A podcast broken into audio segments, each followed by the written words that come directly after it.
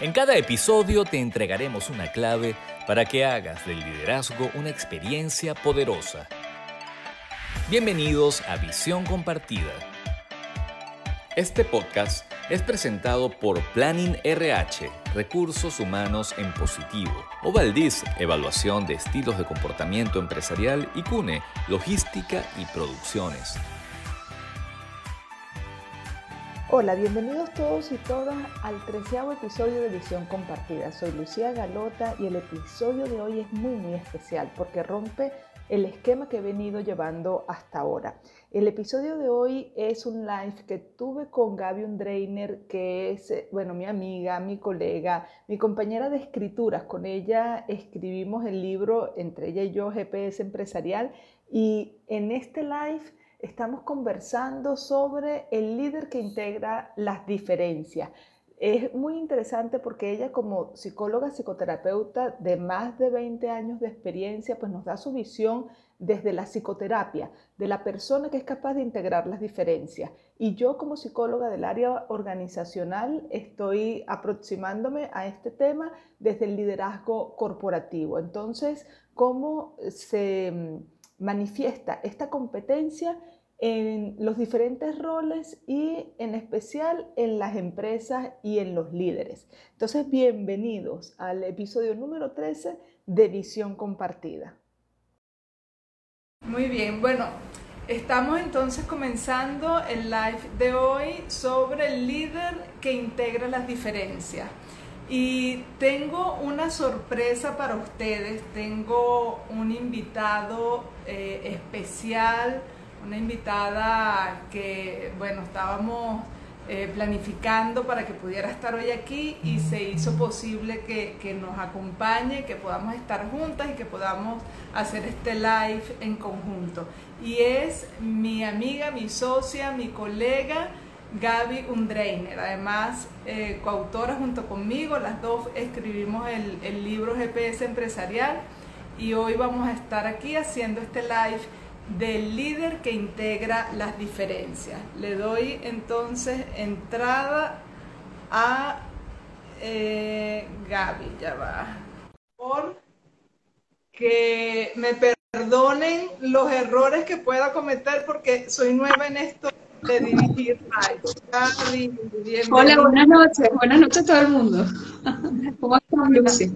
Aquí estamos, Gaby, estamos experimentando este canal que, bueno, para mí es nuevo, siempre he estado, he hecho dos o tres de invitada y, ahorita lo estoy haciendo, eh, invitándote yo a ti.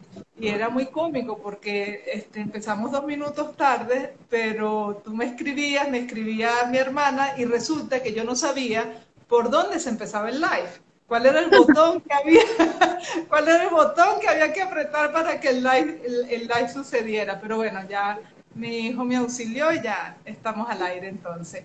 Ok, eh, hoy vamos a hablar del líder que integra las diferencias. Antes de comenzar con el tema, yo quiero eh, poner unas preguntas al aire para la audiencia, para las personas que nos están escuchando para que no tienen que contestarla, solamente eh, ver si se identifican o no con lo que aquí vamos a preguntar.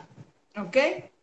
Entonces, ¿te gusta mandar y que te obedezcan? ¿Te gusta competir y ganar? ¿Prefieres hablar más que escuchar? Cuando alguien piensa diferente, ¿te impacientas?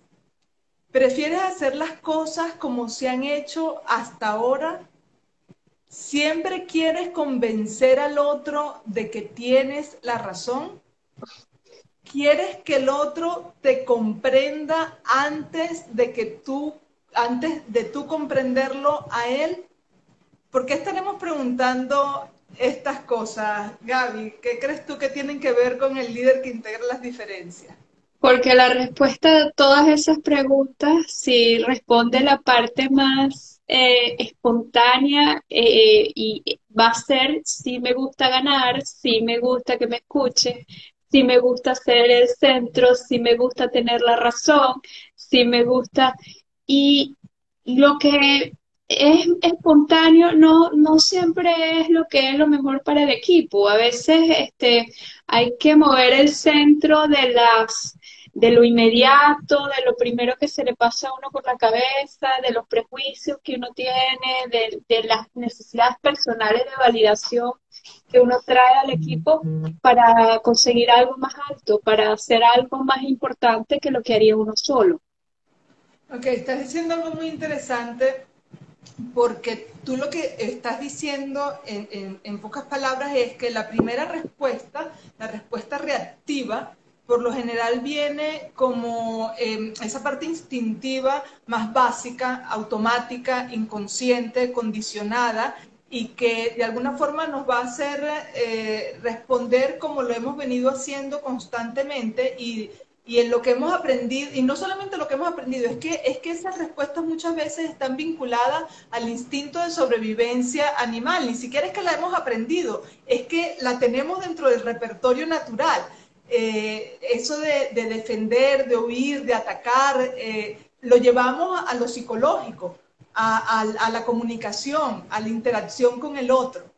Bueno, y más allá de eso, Lucy, que la sociedad y, de éxito refuerza todas esas conductas, porque el tema de, estar en el centro de la palestra, de la importancia de llamarse Ernesto, así se llama una novela, ¿no? La cosa, este, ser, ser el centro de la atención, este, ganar en todo, eh, es, algo que, que, además es una eh, cosa que se se refuerza mucho desde afuera. Entonces, las tendencias que trae la gente instintiva, como dices tú, más el, reforzamiento social, es, como algo que hay que trascender, o sea, no, no es algo que salga automático, es algo de lo que hay que aprender a hacer.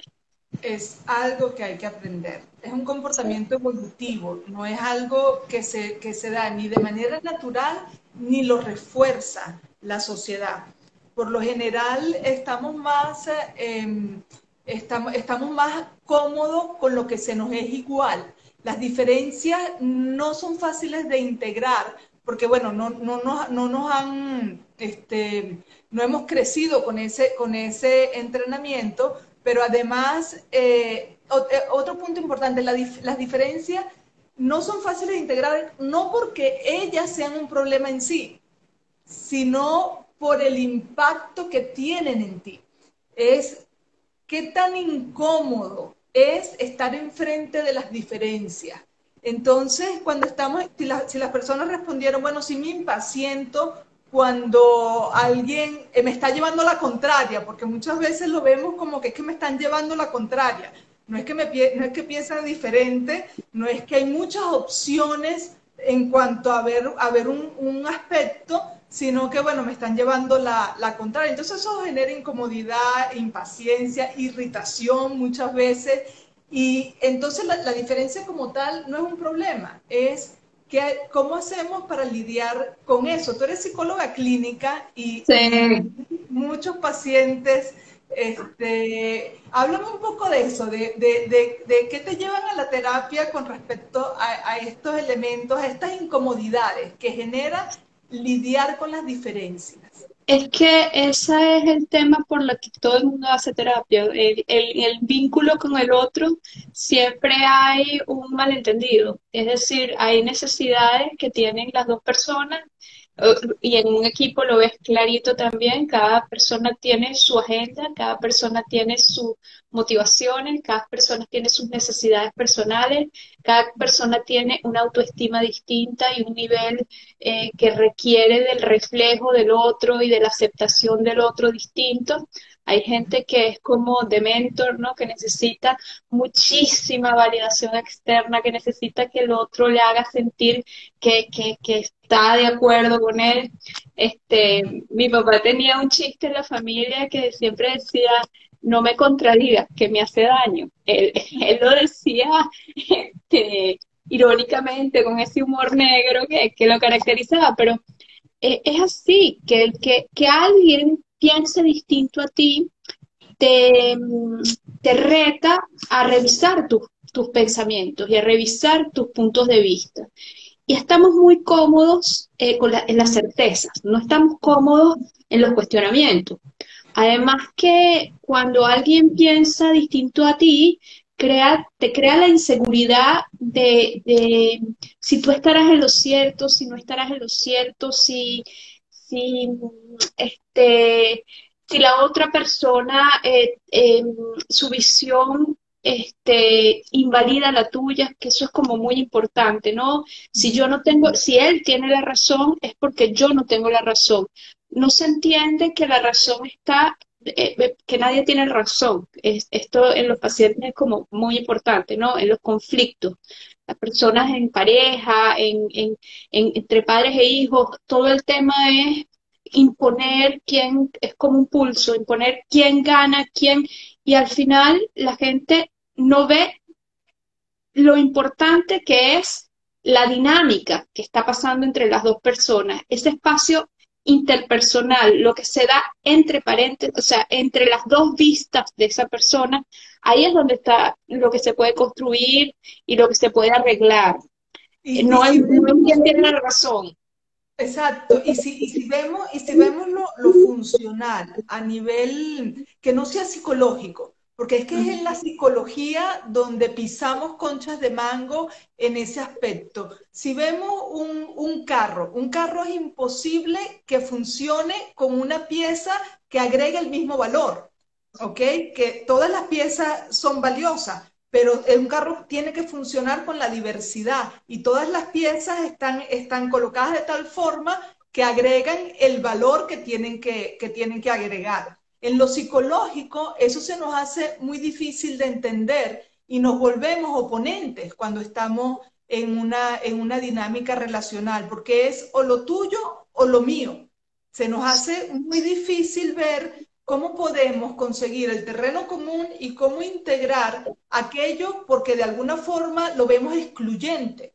Eh, se, nos hace muy difícil mirar, eh, incluso se nos hace muy difícil mirarnos desde lo común que ya puede haber de entrada. ¿Ok?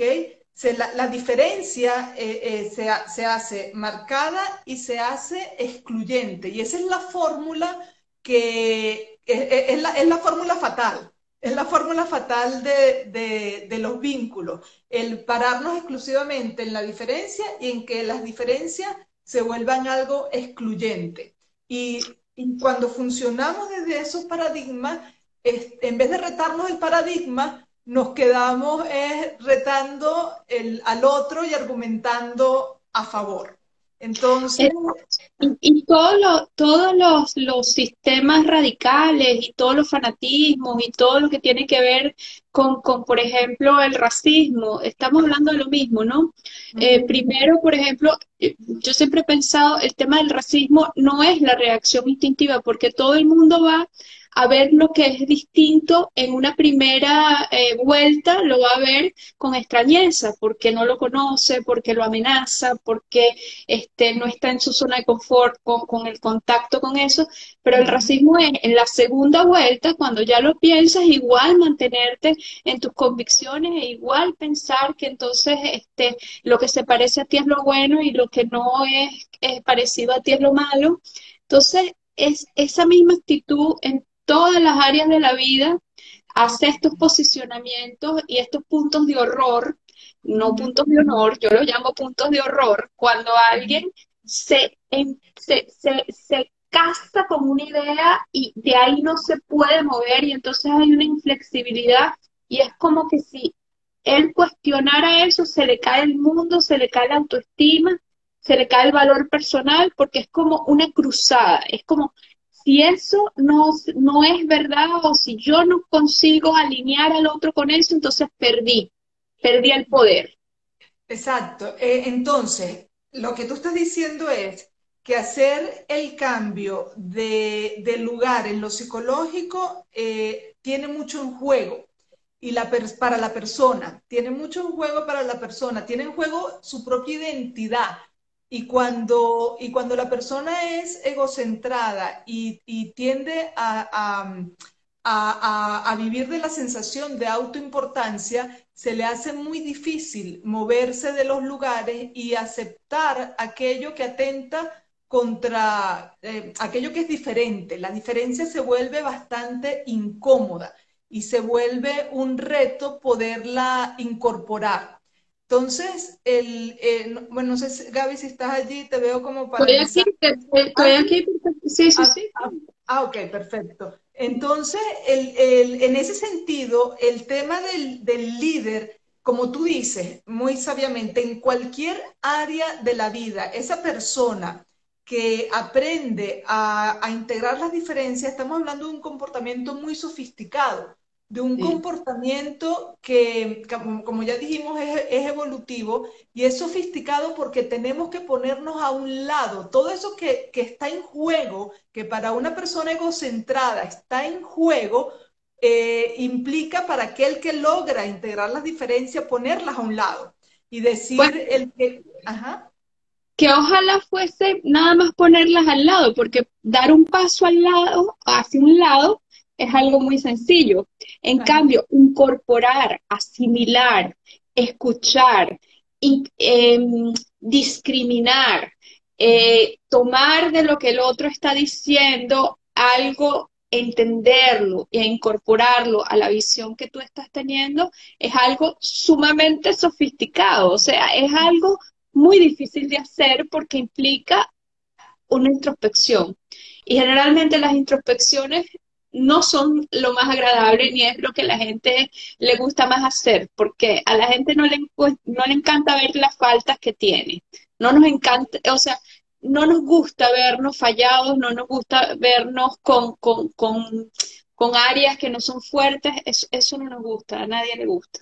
Y sobre todo también, complementando lo que estás diciendo, es que eso, para hacer la, la, introspección tenemos que neutralizar el comportamiento impulsivo. Y esa es una de las cosas más complicadas que yo he visto en el ejercicio de la psicología en las organizaciones. El, asunto de lo reactivo, del comportamiento condicionado, de la, de la impulsividad, suele ser el, estándar en, la, en, el mundo, en el mundo corporativo. Es muy difícil ver la persona que realmente eh, da ese paso hacia la introspección y hacia el cuestionamiento de, de su aproximación hacia algo y y mm, eh, corta el comportamiento reactivo y modifica el comportamiento reactivo hacia una segunda respuesta. Eso es muy complicado verlo. Eh, eh, entonces, se hace, se hace interesante porque es realmente un nuevo, es un, es un reto para aquel que verdaderamente quiera ser percibido, porque lo interesante aquí es aquella persona que logre aprender esta competencia y la aplique y la use de inmediato es percibido como un líder positivo, eh, o como un padre positivo, o como en el área en que la apliques. Como una persona íntegra, como una persona con un peso específico, como una persona que no es un inseguro. Lo que pasa es que creemos que a veces la autoridad es eh, el avasallamiento del otro, es pasar por encima del otro, es mostrar la potencia, la fuerza con, arrasando con el otro y resulta que eh, la, verdadera fortaleza implica eh, el poder em, ver al otro, el poder invitar al otro a, a, participar, el poder inspirar al otro a que participe, el poder compartir con el otro. O sea, eso es lo que hace que, que los equipos se nutran, que los equipos eh, generen una conciencia compartida, que los equipos crezcan. Este, no es el dominio. Eh, y, lo que sí tenemos, eh, em, o sea, lo que sí queda, queda claro como, como, una, como algo muy sólido es que es, es seguro que te va a tocar en, la, en tu rol de, de líder en una corporación tener que lidiar con las diferencias. Eso es algo que va a ser cotidiano. El problema está entonces no en que si las diferencias van a aparecer, porque por las crisis pudieran ser que, que no aparecieran, aunque sabemos que sí aparecen, pero las diferencias van a estar siempre vas a tener, nunca una persona va a ser igual a la otra. Si tienes un equipo de, dos o más personas, tienes garantizadas las diferencias. Si estás trabajando tú y otra persona, tienes garantizadas las diferencias. ¿Cómo no convertir esas diferencias en conflictos? ¿O cómo no convertir esas diferencias en conflictos irreconciliables y en pérdidas innecesarias? ¿Cómo, cómo hacerlo en, en la cotidianidad y, y, agregar valor? Que el conflicto sea una palanca de, de transformación y no de pérdidas innecesarias. No sé si, si te parece que hagamos la comparación de los comportamientos y actitudes que son cotidianas y que son aquellas que no integran las diferencias versus aquellas que serían las que el líder debería aprender, incorporar, para que veamos el, el, e, esa, esa comparación y lo complejo que es esta competencia realmente en el liderazgo. Dite una palabra clave, incorporar, hacer cuerpo. O sea, es diferente eh, aprenderse algo como un lorito o pretender tratarlo de hacer, pretender ser amplio, pretender...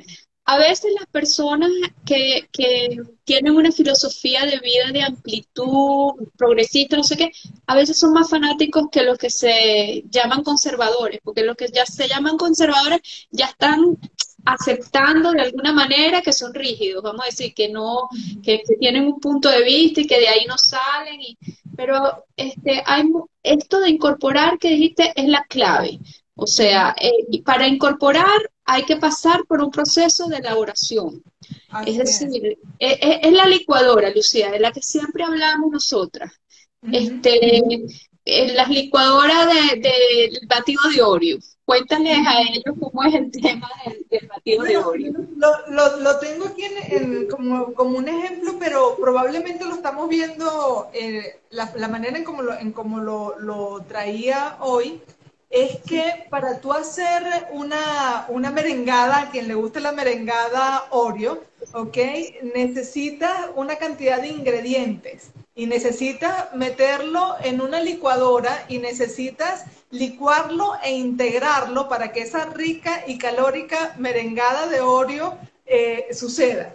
Al final, eh, no puedes hacer una merengada de Oreo con un solo ingrediente, ni siquiera puedes hacer una merengada de Oreo, Oreo solo con las Oreo. Tienes que incorporar una cantidad de ingredientes que al final no hay manera de distinguirlos y de separarlos. Es decir, una vez que tú tienes la merengada de Oreo, es imposible que tú luego saques la leche aparte y, separes las galletas aparte y separes la vainilla si le echaste vainilla o el hielo, ya no puedes separarlo. Entonces allí poder llegar a, esa integración de las diferencias, de, eh, lo que se pierde en el camino es la identidad personal. Eh, la persona que, que, integra las diferencias al final no puede decir eso lo hice yo, esa merengada, esa merengada de Oreo soy yo, no, esa merengada de Oreo para que suceda tuvo que eh, generarse de, la integración de muchas diferencias. Es que es muy gráfico, porque si a ti te toca hacer la galleta, que es finalmente el puesto, eh, te va, lo, lo que sientes es que te vas a hacer trizas te vas a hacer prisas para ser parte de ese merengada de Oreo. Y resulta que mientras más rígido eres, como la galleta, o sea, uno piensa en el líquido que no sufre tanto, pero piensa en la galleta que se parte. O sea, es como que mientras más rígido eres, más difícil te va a ser formar parte de esa rica merengada, porque vas a sentir que te, que, te, están, que te estás partiendo, que te estás disolviendo. Que, entonces eso Sí, eh, entonces, aquel, aquel líder que es impaciente e irritable, vamos, vamos a ir poniendo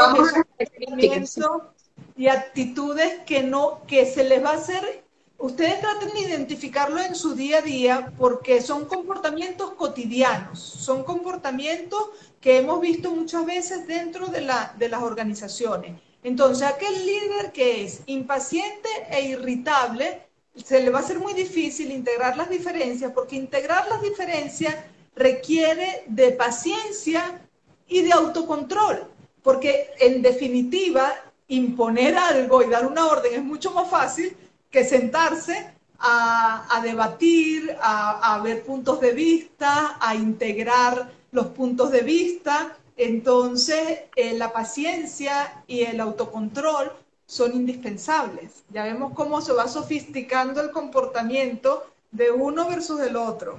¿Cuál sería el siguiente? Pues, eh, de ser un conservador o un innovador.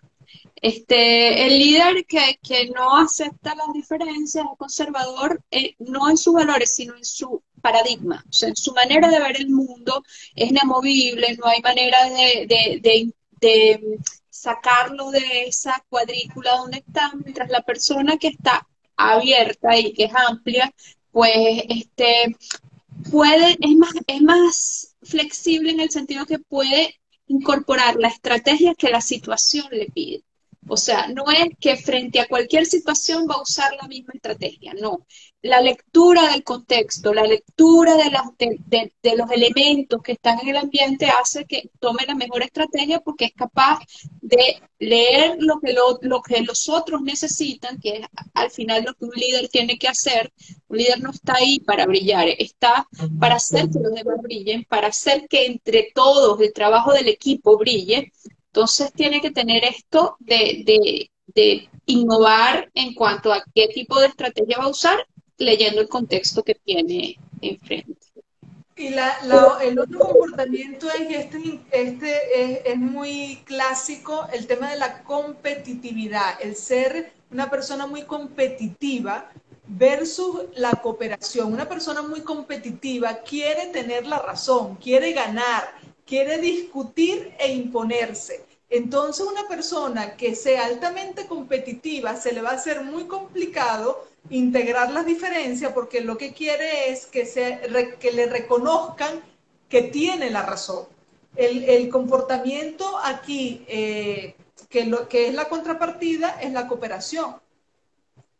Lo que, pasa es que, lo que pasa es que es como que ser competitivo no es lo mismo que ser competente. Son dos cosas completamente distintas. Ser competitivo es querer ganar a toda costa, no importa lo que esté en juego y no importa que lo que tú estés proponiendo tenga solidez, sea algo que se sostenga por sí mismo, sino simplemente por, por ser confirmado, por tener la razón, porque se le aplauda a uno la gracia, vamos a ponerlo de esa manera. Y ser competente significa este, que, el trabajo salga, que el producto del esfuerzo colectivo sea lo mejor posible. Y mientras en un equipo hay gente más eh, de mejor nivel, va a haber, eh, va a haber una competencia en hacer las cosas bien, no en cómo imponer una manera de hacer las cosas, sino lograr entre todas, muchas cabezas piensa mejor que una. Lograr entre todos la manera más creativa de lograr el objetivo. Pero si están compitiendo unos con otros, no van a poder pensar en conjunto. Van a estar luchando por ver quién tiene una sola manera de, resolver el asunto. Ok, el, otro yo voy a ir eh, resumiendo para, para poder dar toda la información es hablar más que escuchar. Esto lo consigo constantemente en las corporaciones. El jefe que cree que comunicar es hablar y que no da espacio, no permite la tarima para que los demás también puedan proponer, puedan participar, puedan expresarse. Entonces, aquel líder que cree que hablando, o aquel jefe que cree que hablando está siendo un líder, está muy equivocado. Justamente el líder que es capaz de escuchar, no solamente en el campo corporativo, también un padre, por ejemplo, también una pareja, eh, aquella persona que tiene esa habilidad de escuchar y, y de buscar comprender, tiene más facilidad para incorporar las diferencias que aquella que solo habla. Por supuesto, porque cuando hablas tapas o sea, cuando tú hablas, lo que haces es callarle la boca al otro y no enterarte de las cosas que no te quieres enterar, porque es que enterarte implicaría cambiar. Y cambiar no es fácil. O sea, cuando, cuando eh, implica cosas difíciles, asumir. Asumir no es sencillo. Eh, mm, elaborar no es, no es fácil. Y cambiar mucho menos. Entonces, este, escuchar implica eh, cosas difíciles. Sí, y, y ese, este, eh, es, una, es una competencia de la que es increíble cómo la gente le cuesta mucho darse cuenta. Eh, si tú los pones a auto, autoevaluarse, ellos dicen, no, yo, yo escucho a mi gente, yo, eh, yo les permito que ellos participen, no se dan cuenta cómo eso solamente es una idea de su cabeza y que esa idea pues los tranquiliza un poco, pero que cuando vemos en la, la, verdadera evidencia en la, en la práctica, en el campo, realmente las personas no se sienten escuchadas ni se sienten tomadas en cuenta en cuanto a construir o a en la toma de decisiones o en la solución de los problemas. Otro punto es la resistencia al cambio, que es como en general, engloba, engloba todo, versus la persona que se adapta, que aprende y se adapta al cambio. Obviamente una persona resistente al cambio difícilmente va, va, a incorporar las diferencias, porque quiere hacer las cosas como se han venido haciendo hasta ahora. Una persona para integrar las diferencias tiene que aprender y adaptarse. Entonces, ahí vamos viendo, seguimos viendo lo sofisticado de esta, de esta competencia. Ajá, siguiente. Sí. Eh, la cautela versus la capacidad de asumir riesgo, ¿no? O sea, la persona que, que quiere dominar y controlar quiere este, estar en posesión de todos los elementos, este, tener, el control de todo lo que sucede y resulta que, que bueno, hay, veces que hay que saltar al vacío para, para vencer resistencias, hay veces que hay que avanzar en la incertidumbre, hay veces que hay que aprender de las cosas que nos tocan. Ahorita, por ejemplo, con la pandemia, esto fue a nivel mundial, que, bueno, las personas que, eran inflexibles y no eran capacidad, no tenían capacidad de asumir riesgos, pues este, se las vieron muy difíciles, ¿no? Los negocios que quebraron, las empresas que se les complicó las, operaciones. En cambio, las personas que tuvieron la capacidad de innovación, que ahí estamos uniendo dos de las, de las características, la, capacidad de innovación y la, la capacidad de asumir riesgos, esa es una, un binomio muy importante, pues pudieron sacar oportunidades nuevas de, las condiciones que, estamos viviendo, ¿no? Así es, y, este tema de la, de la pandemia que lo mencionas eh, todavía no ha terminado y, este proceso de, innovar o de adaptarnos eh, todavía es una exigencia. Y lo he visto en muchas personas, incluso un elemento que me ha parecido muy interesante, como el, el no saber eh, porque cuando no hay crisis uno da por sentado que las cosas van a ser de una determinada manera, hay cierta estabilidad. Pero la verdad es que esta, esta pandemia nos vino a poner, a, restregarnos en la cara que la verdad de la vida en lo cotidiano es que no sabemos. Es que la, la verdad es que la vida es, es incierta, es, es, cambio constante. Entonces, eh, la persona que sabe lidiar con esta dinámica tiene muchas mayores posibilidades de sobrevivir y, de, nadar en las diferencias, en el reto que eso significa.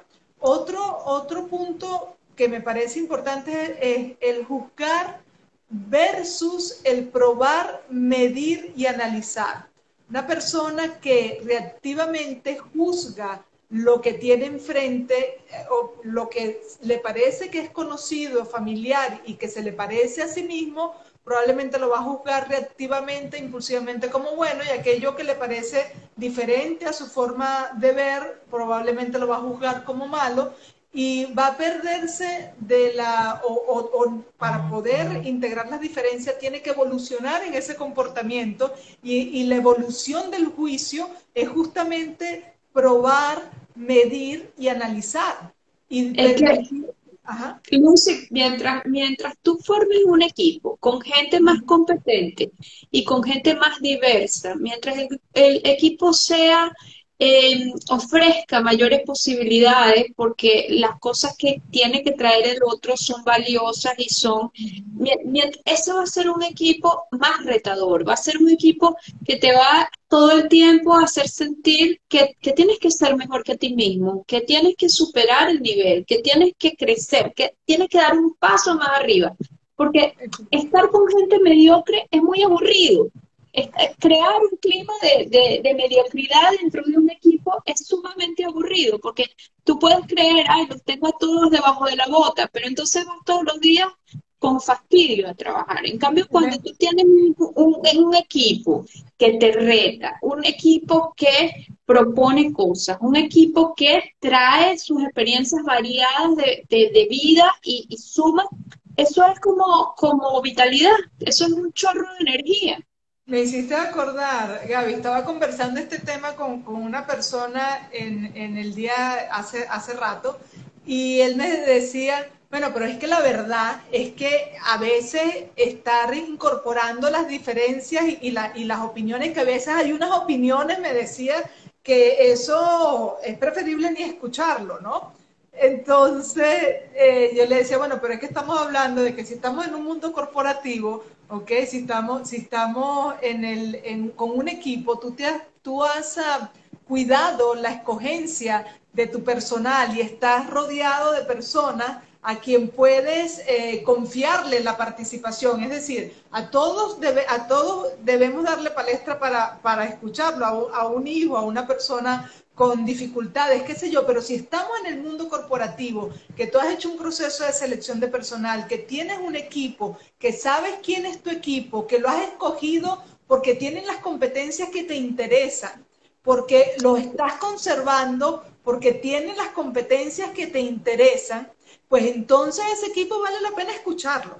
Ese equipo pero es que además de que has desarrollado, porque no hay nada más satisfactorio no hay nada más satisfactorio. Eh, hay cosas que dan placer momentáneo y hay cosas que dan placer a largo plazo y un placer como mucho más eh, hondo.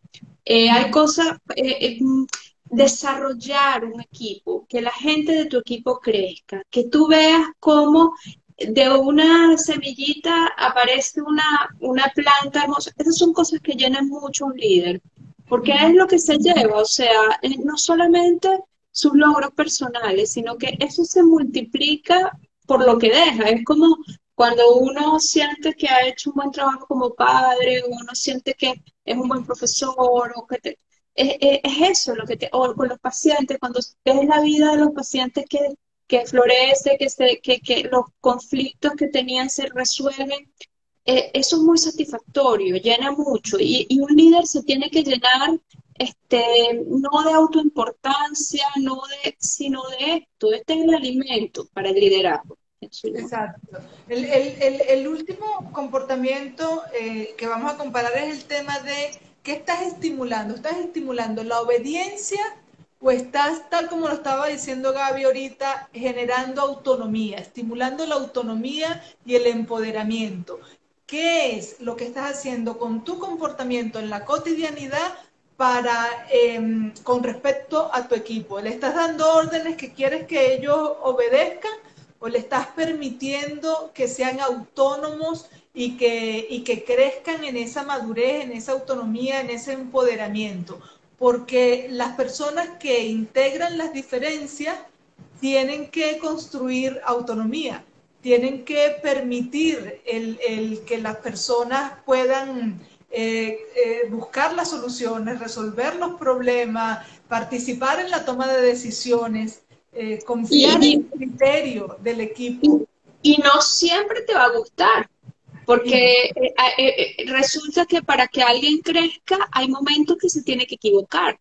Hay un momento donde no lo va a hacer, no lo va a hacer bien, no, no, no va a acertar. Y tú poder tener esa serenidad y esa este, cuidado del otro, ese sostén para permitir el desarrollo, para permitir el momento donde, este, bueno, el trabajo tal vez momentáneamente no va a ser impecable, no va a ser perfecto, pero resulta que estás sembrando una semilla para el futuro porque estás permitiendo que esa persona se haga cargo de una parte del trabajo y de alguna manera delegas tú en, en otro algo y no estás sobrecargado todo el tiempo supervisando y controlando absolutamente todo porque resulta que ya la persona hace sus propias cosas y incorpora dentro su propio control de calidad. No tiene que estar el supervisor encima revisándole el ABC.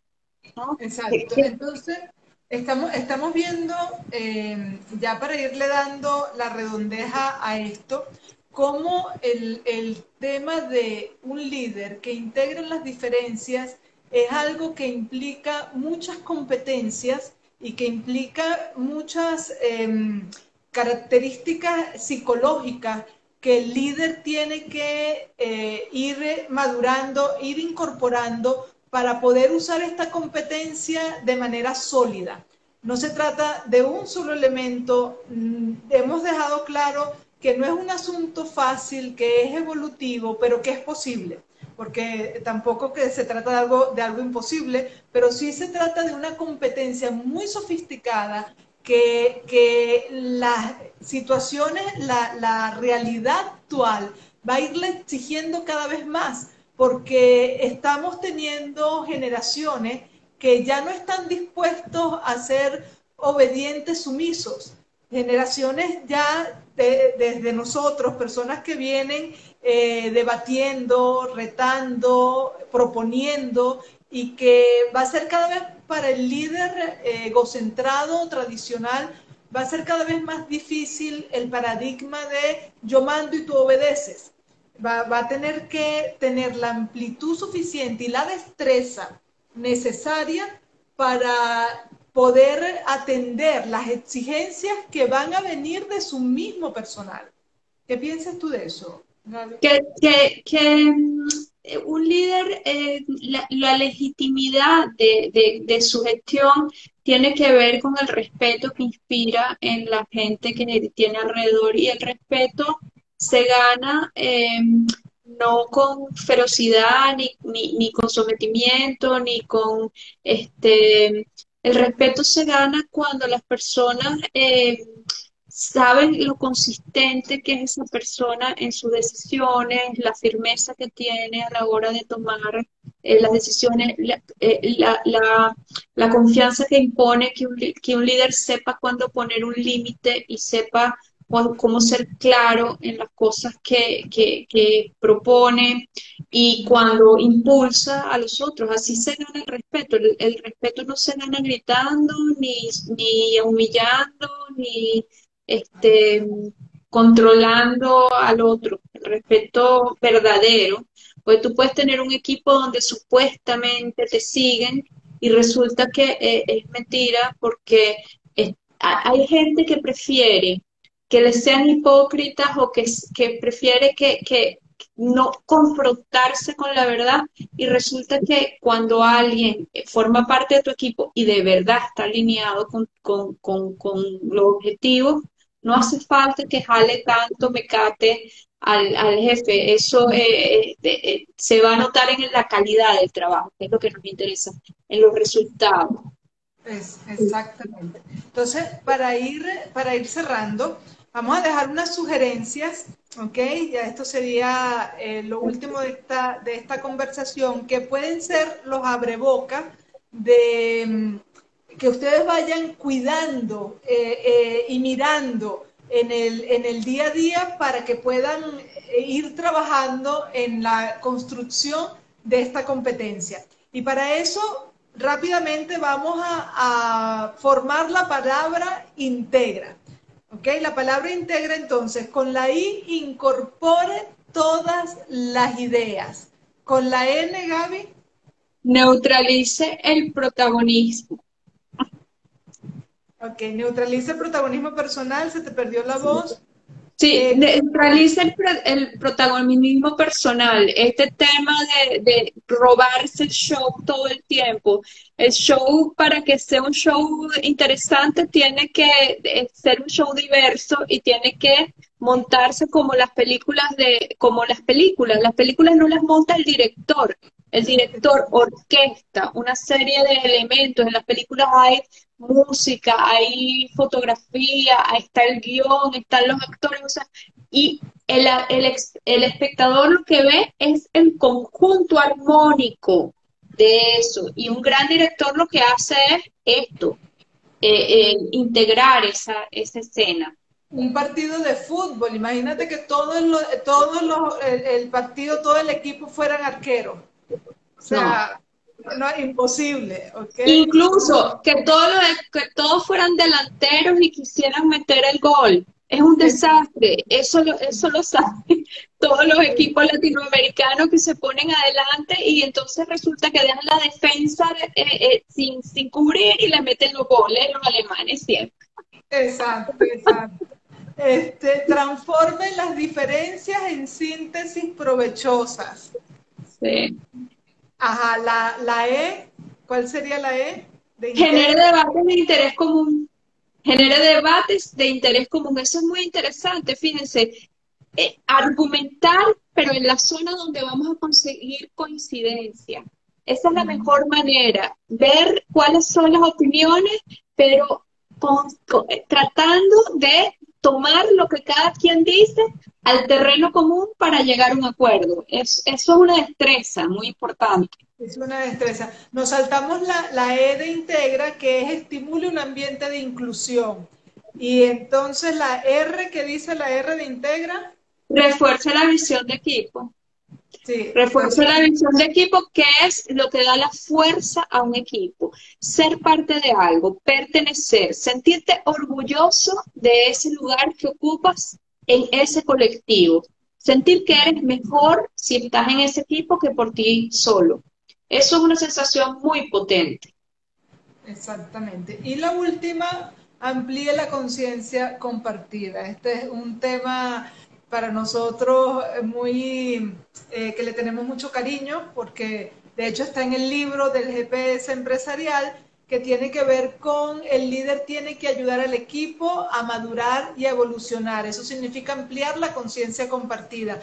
Todos aportan un nivel de conciencia, en conjunto comparten un nivel de conciencia. El líder debe buscar que cada acción, cada reto, cada problema por resolver amplíe ese nivel de conciencia y no que lo, que lo constriña, eh, que lo constriña, sino que, lo, que busque amplitud y que busque evolución.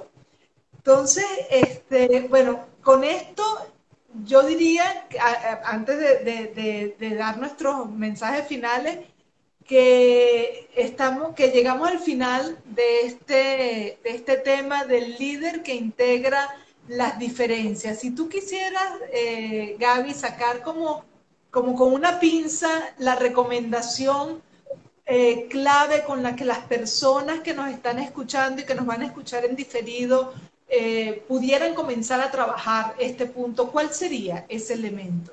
Que la cámara eh, esté hacia afuera y no hacia puesta hacia sí mismo.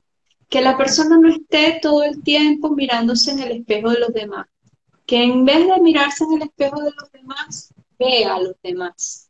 Que va a aprender muchísimo más, que se va a sentir muchísimo más motivado y que va a obtener una mejor respuesta por parte de quienes lo, lo comparten el trabajo con él. Eso sería mi recomendación. Muy bien, que tiene, tiene que ver este, con no, no te estés sacando selfies a cada rato, sino sácale la fotografía al equipo, míralo, incorpóralo, intégralo y no desperdicies ese tesoro que tienes allí, que está lleno de posibilidades y que tu trabajo como líder es que esas posibilidades emerjan eh, crear el escenario, crear el ambiente para que todo el potencial que ese líder te puede ofrecer, te lo ofrezca. Entonces, diviértete, diviértete, ve a trabajar no para cumplir, ve a trabajar para que todos los días tu equipo sea mejor y tú tengas más motivación de ir todos los días a trabajar con más ganas de estar con la gente que te rodea. Lo más importante y lo que hace feliz a una persona es la gente que lo rodea, en su casa, en, su pareja, en su familia, en su trabajo. Cuando esas relaciones son de calidad y son eh, vínculos que crecen, eh, ahí tienes garantizada la felicidad. Si eso es un infierno, la vas a pasar mal. Así es. Entonces, y si, y si tú eres la persona, porque el liderazgo no necesariamente es un, es un cargo o es, eh, la autoridad formal, sino la persona que tiene también la capacidad para reflexionar, para, para mirarse, para recapacitar y para incorporar. Y esa persona tiene capacidad para mover y para generar eh, cambios dentro de, su, dentro de su escenario. Entonces, eh, bueno, aquí le hemos dejado algunas claves, cómo, cómo hacer eso, cómo incorporar las diferencias. Si ustedes trabajan en ese aspecto de incorporar las diferencias, van a ser percibidos como líderes positivos, van a ser percibidos como una autoridad amable y, respetable dentro del escenario en donde estén funcionando.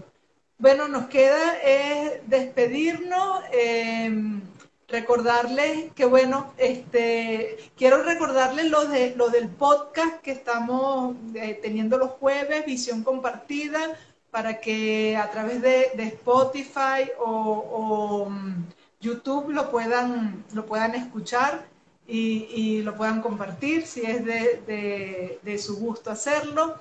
Y este, bueno, el libro GPS empresarial que ya está disponible y que ya se puede conseguir y que allí van a conseguir. Gaby, ajá, ya yo lo he dicho en, otro, en otras apariciones. Dinos tú, ¿qué van a conseguir en el GPS empresarial?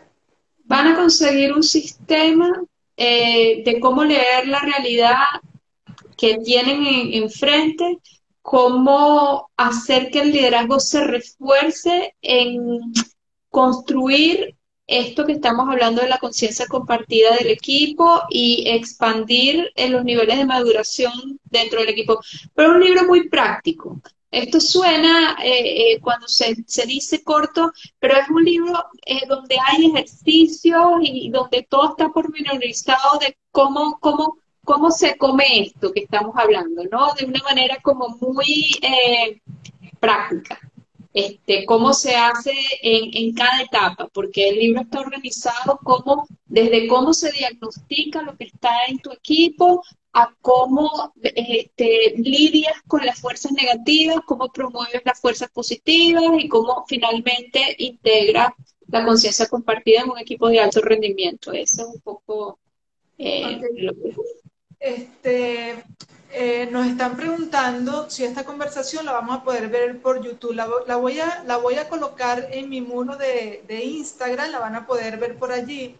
En YouTube y en, Spotify lo que van a poder escuchar eh, son los podcasts de Visión Compartida, lo buscan así, Visión Compartida Lucía Galota y ahí están los podcasts. Esta conversación la van a ver en el, en el muro de, de Instagram, en mi muro de Instagram va a quedar guindada.